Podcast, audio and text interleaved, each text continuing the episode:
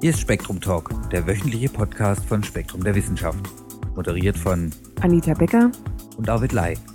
Dies ist die Episode für die Woche vom 13. Februar und es geht um die Frage, ob es auf dem Mars nun Wasser gibt oder doch nicht. Arvid Lai hat sich darüber mit dem Planetengeologen Ernst Tauber vom Deutschen Zentrum für Luft- und Raumfahrt unterhalten. Michael Springer erfreut uns danach mit seinen Gedanken zum Doppelpenis des Ohrwurms Labidura riparia. In den Nachrichten diesmal ein Sensor zur Erforschung von Flussdelfinen und die Vorzüge der Siesta. Wir beginnen mit dem Mars. Herr Hauber, Wasser auf dem Mars. Spätestens seit Giovanni Schiaparelli 1877 die seiner Meinung nach künstlich angelegten Kanäle entdeckt hat, beschäftigen sich die Astronomen mit dem Thema. Heute versorgen Mars Rover und Sonden die Forscher mit deutlich besseren Beobachtungen. Woran erkennen Sie, dass auf dem Mars einst Wasser floss? Es gibt zwei Hauptindizien. Das eine ist die Morphologie, also die Gestalt der Oberfläche, in der man zum Beispiel Täler erkennt, in denen vermutlich etwas geflossen ist. Und dieses etwas war höchstwahrscheinlich Wasser, weil es keine plausible Alternative gibt. Und die zweite Gruppe von Indizien betrifft die Mineralogie der Oberfläche. Das bedeutet Stoffe, in denen Wasser vorhanden ist und die vermutlich im Zusammenhang mit Wasser gebildet wurden. Wie kommt dieses Bildmaterial zustande? Also Bilder werden zunächst mal auf der Grundlage schon bestehender Daten geplant, weit im Voraus, in unserem Fall der HRSC-Kamera Monate im Voraus. Dann werden die Bilder, also die Bildplanung wird dann zur ESA gesendet, die verwandelt es dann in Signale, die gehen zum Raumschiff hoch. Und nachdem die Daten dann empfangen werden auf der Erde, sie brauchen etwa je nach Entfernung Erdemaß acht bis acht Minuten bis eine Viertelstunde, kommen die Daten zu uns zurück. Dann werden sie erst aufbereitet, zum Beispiel dekomprimiert, systematisch prozessiert. Und erst nach diesem ganzen Prozedere stehen sie dann zur eigentlichen wissenschaftlichen Auswertung zur Verfügung. Das kann also von der ursprünglichen Bildplanung bis, zur, bis zum Beginn der Analyse durchaus äh, vier, fünf Monate dauern. Auf diesen Bildern sieht man dann Canyons, wie wir sie auch von den Alpen her kennen. Auf diesen Bildern sieht man dann äh, Oberflächendetails, die man in vielen Fällen von der Erde kennt. Die Disziplin, die sich dann mit diesen Vergleichen beschäftigt, würde man als vergleichende Planetologie bezeichnen. Man schaut sich also an, äh, was man von der Erde her kennt, zieht eine Analogie und schaut dann nach, ob diese Analogie plausibel ist. Denn nicht alles, was gleich ausschaut, muss auch gleich entstanden sein. Es gibt auch das Phänomen, dass identisch aussehende Oberflächenformen von ganz verschiedenen Prozessen geformt werden können. Und das ist die eigentliche Schwierigkeit, dass man nicht äh, sich darauf verlässt, dass die Analogie auf jeden Fall stimmt, sondern dass man unterscheidet zwischen dem, was physikalisch auf dem Mars überhaupt möglich ist und dem, was vielleicht nur so ähnlich ausschaut, wie das, was man auf der Erde kennt. Ist es vorstellbar, dass solche Strukturen auch durch andere Prozesse und ohne Wasser entstehen konnten? Das ist durchaus vorstellbar, ja. Es gibt zum Beispiel Überlegungen, dass die Täler, die ich vorher erwähnt habe, auf dem Mars auch durch fließende Lava geformt sein könnten. Es muss auf jeden Fall ein fließendes Medium sein. Was das ist, ist, sagen wir mal, erstmal noch offen. Es kann also Lava gewesen sein. Es haben auch viele Leute überlegt, ob auf dem Mars nicht fließendes Kohlendioxid verantwortlich ist für die Bildung der Täler, denn die Mars-Atmosphäre besteht zum großen Teil aus Kohlendioxid. Warum also nicht bei den kalten Temperaturen, die es ebenfalls am Mars gibt, fließendes Kohlendioxid als geologischen Prozess annehmen? Es hat sich aber herausgestellt, dass äh, beide Alternativen, sowohl Lava als auch Kohlendioxid im Detail, dann doch ganz andere Formen erzeugen. Und bei Kohlendioxid kommt noch die Schwierigkeit dazu, dass das bei dem niedrigen Atmosphärendruck auf dem Mars äh, auch sehr schnell vom flüssigen in den gasförmigen Zustand übergehen würde. Im Endeffekt ist man also mittlerweile zu der Überzeugung gekommen, dass für die weitaus meisten dieser Täler, in denen etwas geflossen sein muss, Wasser verantwortlich gewesen sein muss. Ob dieses Wasser jetzt flüssiges Wasser war oder Eis, also als Gletscher, das ist noch nicht ganz endgültig geklärt. Wenn es fließende Gewässer gab, gab es womöglich auch stehende. Kann man auch denen auf die Spur kommen? Ja, da sind wir ganz äh, intensiv dabei. Ein stehendes Gewässer könnte sich zum Beispiel in einem Krater bilden, in einem Einschlagskrater, in den ein Tal einmündet. Und tatsächlich sieht man auch in einigen dieser Einschlagskrater an den Stellen, wo ein Tal reinmündet, Ablagerungen, Geschichte der Ablagerungen. Auf der Erde sieht man das auch an den Einmündungen von Flüssen in Seen. Da lagern sich Sedimente ab, die sind geschichtet und die heißen dann ganz äh, klassisch und allgemein bekannt Deltas. Und solche Deltas zählen zu den stärksten Indizien auf dem Mars, dass es dort auch Seen gegeben haben muss. Diese Deltas sind dann auch ihrerseits mineralogisch interessant, denn wenn die sich in stehenden Gewässern gebildet haben, könnten sie ja auch jetzt noch Minerale enthalten, die darauf hinweisen. Eine zweite Indiziengruppe für stehende Gewässer wäre Küstenlinien. Also wenn auf der Erde die Wellen an der Küste anbrannten, erodieren sie diese Küste und es entstehen zum Beispiel Klippen oder Steilküsten. Und solche Phänomene sind auf dem Mars eventuell auch beobachtet worden. Da ist man sich noch nicht ganz sicher. Die Schwierigkeit auf dem Mars ist, durch den niedrigen Atmosphärendruck hat es der Wind nicht ganz so einfach, Wellen zu bilden. Also die Erosionskraft von Wellen auf dem Mars ist gerade noch sozusagen unter, in der Untersuchung. Das weiß man noch nicht ganz genau, was da möglich ist und was nicht. Jetzt sind wir schon bei Wellen. Das Wasser wird immer mehr. Wie lange ist es denn her, dass Wasser auf dem Mars floss? Wahrscheinlich sehr lange. Wir wissen ja, dass jetzt die Marsoberfläche staubtrocken ist und die Zeiten, in denen da möglicherweise äh, Flüsse geflossen sind und dann Seen entstanden, die ist einige Milliarden Jahre her. Wir gehen davon aus derzeit, dass das vermutlich vor mehr als dreieinhalb Milliarden Jahren der Fall war. Also auf der Erde würde man sagen, in der Frühzeit der Erde noch. Konnte dort Leben entstehen? Ja, die Frage nach Leben auf anderen Planeten und insbesondere auf dem Mars ist derzeit eine der wesentlichen Fragen der Planetenwissenschaft. Und obwohl man keine wirklichen Anhaltspunkte hat, kann man doch auf jeden Fall sagen, die Voraussetzungen für Leben, wie wir es auf der Erde kennen, könnten auf dem Mars durchaus mal bestanden haben. Wir wissen, es gab Wasser und nicht nur Wasser, es gab höchstwahrscheinlich auch fließendes Wasser. Die Atmosphäre war vermutlich mal dichter und es war wärmer. Es gab die nötigen äh, chemischen Verbindungen, die wir auf der Erde kennen, wie Chemie, Chemie ist ja in etwa die gleiche. Und deswegen kann kein Mensch ausschließen, dass es auf dem Mars mal Leben gegeben haben könnte. Man muss aber andererseits auch immer festhalten, es gibt bislang auch keinerlei Indizien dafür, dass es Leben gegeben hat. Auch vom Wasser gibt es ja nur Spuren. Es ist verschwunden. Aber wohin? Auch das ist eine der wichtigen Fragen. Man will versuchen, die Klimageschichte des Mars zu verstehen, die Entwicklung der Atmosphäre. Und dazu gehört natürlich die Frage nach dem Verbleib des Wassers. Dafür gibt es mehrere Grundtheorien. Eine ist zum Beispiel, dass das Wasser im Laufe der Zeit in den Weltraum entwichen ist. Mars hat eine geringere Schwerkraft. Das macht es prinzipiell leichter, dass Moleküle aus der Atmosphäre in den Weltraum entweichen. Dafür gibt es wieder mehrere Prozesse, die Wasser, die, die Wassermoleküle in der Atmosphäre so energetisch anreichern, dass die sozusagen den Sprung über die Mars-Schwerkraft schaffen.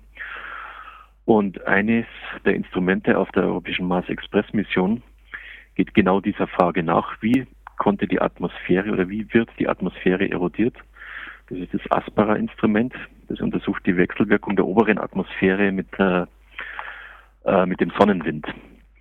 Und die haben zum Beispiel jetzt gerade einen, einen Artikel herausgebracht, in dem sie sagen, derzeit verliert der Mars, ich glaube die Zahl ist 570 Tonnen Wasser im Jahr in den Weltraum. Das kann man jetzt zurückrechnen über die Jahrmilliarden. Und das Ergebnis dieser Gruppe war, dass der Mars auf diese Art und Weise nur einen Bruchteil des Wassers verloren haben kann, das früher mal vermutlich da war. Wo wäre also jetzt der Rest, wenn er nicht in den Weltraum entwickeln ist? Es bleibt eigentlich nur ein Reservoir übrig, das ist der Untergrund. Denn in den Polkappen ist nicht allzu viel gespeichert. Und im Untergrund könnte das Wasser jetzt als Bodeneis oder Permafrost zu finden sein. Da ist man gerade intensiv äh, dabei, darüber nachzudenken, wie man das detektieren könnte. Man könnte zum Beispiel reinbohren, aber das ist noch Zukunftsmusik, weil man müsste wahrscheinlich schon einigermaßen tief bohren. Und man versucht mit Radarsignalen in den Untergrund vorzudringen und dort äh, die Signale des Bodeneises aufzuspüren. Das war bis jetzt noch nicht allzu erfolgreich. Auf der Mars Express Sonde ist auch ein Radargerät. Aber die sind nach wie vor dabei, die Kollegen. Und ein zweites Radargerät ist jetzt auf der amerikanischen Mars Reconnaissance Orbiter Sonde. Die haben gerade angefangen nachzuschauen Und es wird auf jeden Fall interessant sein zu sehen, was die herausfinden, ob die wirklich im Untergrund Spuren von großen Wasservorkommen finden. Kurz nachdem die NASA im November 2006 den Kontakt zu ihrer Sonde Mars Global Surveyor verlor, gab die US-Weltraumbehörde bekannt, die Aufnahmen dieser Raumsonden lieferten Beweise dafür, dass noch heute Wasser auf dem Mars fließt, wenn auch nur in kurzen Episoden. Worum handelt es sich? Ja, das ist äh, ein Artikel gewesen, der jetzt vor ein, zwei Monaten erst rausgekommen ist. Da hat ein Kamerateam Aufnahmen gezeigt, die sie im Abstand von sechs Jahren von der gleichen Stelle aufgenommen haben. Und da sieht man, dass sich in dem späteren Bild an einer kleinen Stelle an der Wand eines Kraters eine helle Ablagerung gebildet hat. Die ist also ganz klar innerhalb dieser paar Jahre entstanden. Und die Interpretation dieses Teams ist, dass das eine Ablagerung ist, die von flüssigem Wasser gebildet worden ist. Und dass es nicht einfach nur eine kleine Staublawine ist. Der Grund für diese Interpretation ist, dass die Staublawinen auf dem Mars, die frischen, die sich auch derzeit bilden, das weiß man, weil man schon mehrere Gegenden wiederholt beobachtet hat, dass diese Staublawinen normalerweise dunkler sind als ihre Umgebung. Also der neue Staub, der sich da bildet und runterrutscht, der ist dunkel. Diese Ablagerung, um die es jetzt gerade geht, ist allerdings heller als ihre Umgebung. Und das nehmen die Forscher als Anhaltspunkt, dass es Wasser gewesen sein muss. Ich bin da sehr skeptisch. Ich glaube nicht, dass dieses Argument allein zwingend notwendig macht, dass das Wasser gewesen sein muss. Mit dieser Skepsis bin ich, glaube ich, auch nicht allein. Äh, es gibt wohl noch viele andere, die äh, vorsichtig sind bei dieser Behauptung, es müsse jetzt innerhalb der letzten sechs Jahre flüssiges Wasser, fließendes Wasser auf der Marsoberfläche gegeben haben. Aber es ist auf jeden Fall eine extrem spannende Beobachtung, weil sie zeigt uns so und so, der Mars ist nicht tot, da passiert jetzt ständig noch was. Sehen Sie alternative Erklärungen? Ich meine, dass trotzdem Staub eine Möglichkeit ist. Der Staub, der sich auf dem Mars überall ansammelt und der von großen Staubstürmen immer hin und her geweht wird, das wissen wir. Ich glaube trotzdem, dass dieser Staub auch mal, wenn er runterrutscht, äh, unter bestimmten Bedingungen heller sein kann als seine Umgebung, dieser frisch aufgewühlte Staub. Das wäre allerdings die einzige alternative Erklärung, die mir einfällt. Sonst wüsste ich auch nicht, was da sich neu gebildet haben sollte. Was erwartet den Mars sonst noch von Seiten des Menschen? Was ist das Ziel künftiger Mars-Mission? Und wie sieht es mit einer Besiedelung aus? Besiedlung würde ich jetzt erstmal noch hinten anstellen. Ich fange mal an mit den nächsten Missionen, die äh, kommen werden. Das sind, soweit ich weiß, fast alles äh, Landemissionen. Das heißt, der Trend geht dahin, dass man nicht mehr in die Umlaufbahn geht und dort mit Fernerkundungsinstrumenten die Oberfläche beobachtet, sondern dass man landet und dann in situ, wie man sagt, also an Ort und Stelle mit hochgenauen Instrumenten nachschaut, zum Beispiel die Mineralogie zu untersuchen. Also wie sind die Oberflächenmaterialien genau zusammengesetzt? Finden wir da Spuren von Wasser und wenn man die immer weiter im mikroskopischen Maßstab untersucht, dann ist natürlich die Hoffnung, also die kühnste Hoffnung, man könnte vielleicht sogar irgendwann mal Mikrofossilien entdecken. Von Leben, das sich vielleicht in der Zeit gebildet hat, als Mars, als Mars noch viel Oberflächenwasser hatte. Vielleicht war da Leben, vielleicht haben sich Spuren dieses Lebens, das mittlerweile vielleicht ausgestorben ist, noch im Gestein erhalten. Und die nächsten Missionen, die nächsten großen Missionen, die landen werden, das wird dann im Jahr 2011 die NASA sein mit dem Mars Science Laboratory und hoffentlich kurze Zeit später die ESA mit der Mission ExoMars. Die sind konzipiert vor allen Dingen daraufhin, Leben zu finden, also Spuren von Leben zu finden. Das wäre also der nächste Schritt. Die Verstärkung der Landeaktivitäten, der Untersuchung der Marsoberfläche vor Ort. Der übernächste Schritt wäre dann, Proben vom Mars auf die Erde zurückzuholen und sie dann in den Laboratorien hier zu untersuchen, die natürlich viel mehr Möglichkeiten bieten als eine Untersuchung vor Ort. Dieser Schritt war schon mal intensiv im Gespräch vor ein paar Jahren von der NASA und auch von den französischen Kollegen. Das ist mittlerweile allerdings wieder auf Eis gelegt worden und auf unbestimmte Zeit verschoben worden. Also im Augenblick kann man, glaube ich, nicht realistisch davon ausgehen, dass der im nächsten Jahrzehnt stattfindet. Also ich bezweifle, dass vor dem Jahr 2020 eine Sample, sogenannte Sample Return Mission stattfindet. Und dann der überübernächste Schritt wäre, dass man sich ähm, überlegt, ob man bemannt zum Mars fliegt. Erstmal natürlich nur für begrenzte Zeit, um Wissenschaft zu machen. Aber das ist schon so weit in der Zukunft, dass man eigentlich dann über die Besiedlung im Augenblick noch nicht ernsthaft nachdenken. Herr Hauber, vielen herzlichen Dank für diesen umfassenden Einblick. Sehr gerne. Vielen Dank auch Ihnen. Den Artikel Wasser auf dem frühen Mars finden Sie in der Februarausgabe von Spektrum Direkt. Und nun Springers Einwürfe, gelesen vom Autor selbst. Doppelt hält nicht immer besser. Was fängt ein Ohrwurm mit zwei Penissen an? Mit seinen anderthalb bis drei Zentimeter Länge ist der Sandohrwurm Labidura riparia ein stattlicher kleiner Gliederfüßer. In erdig-sandigem Terrain schützt ihn das elegante Sportschuh-Hellbraun seines Chitinpanzers vor der penetranten Aufmerksamkeit räuberischer Vögel und anderer natürlicher Feinde. Nicht verwechseln sollte man ihn mit seinem häufigeren, aber plumperen Verwandten, dem gemeinen Ohrwurm Forficula auricularia, wobei die Gemeinheit durchaus nicht auf Seiten des unschuldigen Insekts liegt, sondern beim Menschen der dem wendigen Krabbeltier fälschlich unterstellt, es krieche schlafend ins Ohr und knabbere dann mit den hinteren Zangen am Trommelfell. Viel Aufwand treiben die doch recht sympathischen kleinen Wesen mit ihrem Familienleben, vom auffälligen Balzverhalten der Männchen bis zur gründlichen Brutpflege der Weibchen. Dazu passt, dass dem Sandohrwurmmännchen für die Begattung gleich zwei symmetrisch angeordnete Penisse zur Verfügung stehen die daraus resultierende Wahlfreiheit zwischen rechts oder links teilt er mit allerlei Krebsen, Spinnen, Eidechsen und Schlangen. Manche Spinnen empfinden die Wahl übrigens eher als Qual. Sie reißen sich vor dem Akt eines der beiden Fortpflanzungsorgane aus und verspeisen es quasi zur Stärkung vorab. Unser Sandohrwurm verhält sich da weit weniger dramatisch. Er benutzt den einen Penis und hält den anderen in Reserve.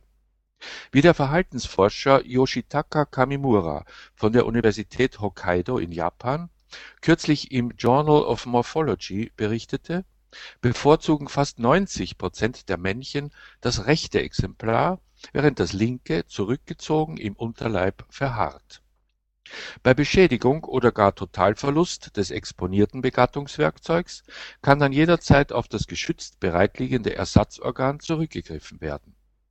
Soweit so gut, nur wenn die doppelte Ausstattung so vorteilhaft ist, warum verfügt dann des Sandohrwurms naher Verwandter, der erwähnte gemeine Ohrwurm, nur über einen Penis rechts und nicht auch über das linke Gegenstück? Ganz zu schweigen von uns Menschen mit einem einzigen zentral angeordneten Glied. Kamimura gibt zur Antwort, auf dem Evolutionsweg vom biologisch älteren Sandohrwurm zum jüngeren Verwandten sei der linke Penis quasi evolutionär eingespart worden, weil er ohne dies nur selten ins Spiel kommen musste. Eine angeborene Verhaltenspräferenz führte zu einer morphologischen Vereinfachung. Das zieht freilich sofort die Anschlussfrage nach sich, warum der Sandohrwurm just seinen rechten Penis so bevorzugt einsetzt. An dieser spannenden Stelle muss Kamimura passen. Als Erklärung böte sich eine geringfügige Asymmetrie der weiblichen Anatomie an, die Kopulieren von schräg rechts nahelegt. Dann müssten allerdings Begattungsversuche mit dem rechten Penis merklich erfolgreicher sein als solche mit links. Doch das, so gesteht Kamimura freimütig ein, ist keineswegs der Fall. So hütet der Sandohrwurm bis auf weiteres das Geheimnis, warum er die Symmetrie seines Sexualverhaltens so eklatant bricht und ganz ohne ersichtlichen Grund der Verkehrsregel rechts vor links folgt. Vielleicht wird die weitere Erforschung des Rätsels auch zur Klärung der Frage beitragen, warum bei uns Menschen die meisten Organe doppelt vorhanden sind während sich die egoistischen Gene ausgerechnet zur Weitergabe ihrer selbst mit einem einzigen Werkzeug zufrieden geben. Damit kommen wir zu den Nachrichten aus der Redaktion von Spektrum Direkt.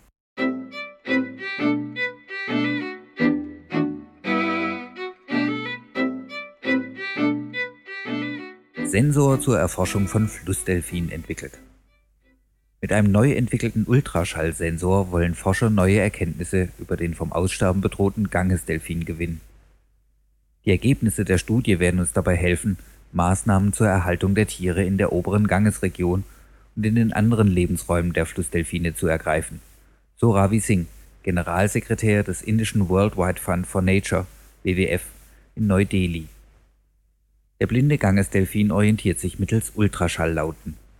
Mit dem Hydrophon können nun die Töne der Tiere aus bis zu einem Kilometer Entfernung aufgezeichnet werden. Am Computer lassen sich aus den Daten dann die Bewegungen der Delfine nachvollziehen. Wissenschaftler der Universität Tokio hatten das System in den vergangenen Monaten gemeinsam mit indischen Kollegen bereits erprobt. Die Technik ist nötig, weil das trübe Wasser des Ganges Beobachtungen erschwert, so dass über die Zahl und das Sozialverhalten der Delfine bisher wenig bekannt ist. Die Vereinten Nationen haben für 2007 das Jahr des Delfins ausgerufen. In einer weltweiten Kampagne soll auf die starke Bedrohung der Säuger aufmerksam gemacht werden. Der chinesische Flussdelfin beispielsweise ist möglicherweise bereits ausgestorben. Ein internationales Forscherteam fand Ende vergangenen Jahres bei einer mehrwöchigen Expedition auf dem Yangtze kein einziges Exemplar. Siesta ist gut fürs Herz. Einer griechischen Studie zufolge gibt es einen Zusammenhang zwischen regelmäßigem Mittagsschlaf und reduziertem Risiko von tödlichen Herzerkrankungen. Forscher von der Universität Athen errechneten, dass in Ländern, in denen Siestas üblich sind, die Todesrate durch Herzkrankheiten niedriger ist. Androniki Naska von der Medizinischen Universität von Athen und Kollegen hatten 23.681 Männer und Frauen zwischen 20 und 86 untersucht, die keine Historie von Herzkrankheiten oder anderen schweren gesundheitlichen Problemen aufwiesen, als sie in das Programm zwischen 1994 und 1999 eintraten. Zu Beginn der Studie wurden die Teilnehmer befragt, ob sie Mittagsschläfchen halten und wenn ja, wie oft und wie lange. Die Teilnehmer berichteten auch über ihre physische Aktivität und ihre Diätgewohnheiten des letzten Jahres. In den gut sechs Jahren der Datenerhebung starben 792 Teilnehmer, wobei 133 Herzkrankheiten erlagen. Unter Berücksichtigung anderer kardiovaskulärer Risikofaktoren wiesen Personen, die regelmäßig Mittagspausen beliebiger Frequenz und Dauer einlegten, ein 34 Prozent niedrigeres Risiko auf, an Herzkrankheiten zu sterben, als diejenigen, die kein Schläfchen machten. Systematische Mittagsschläfer, die eine Siesta von 30 oder mehr Minuten mindestens dreimal die Woche einlegten, hatten ein 37 Prozent geringeres Risiko. Bei nicht arbeitenden Männern habe sich das Todesrisiko auf 36 Prozent verringert. Die Autoren schreiben, dass es ihnen nicht möglich war, eine entsprechende Analyse bei Frauen vorzunehmen, da es nur sechs Todesfälle unter den arbeitenden Frauen gab. Sie interpretieren ihren Befund dahingehend, dass Mittagsschlaf bei gesunden Erwachsenen möglicherweise durch Stressreduktion die koronare Todesrate reduziert.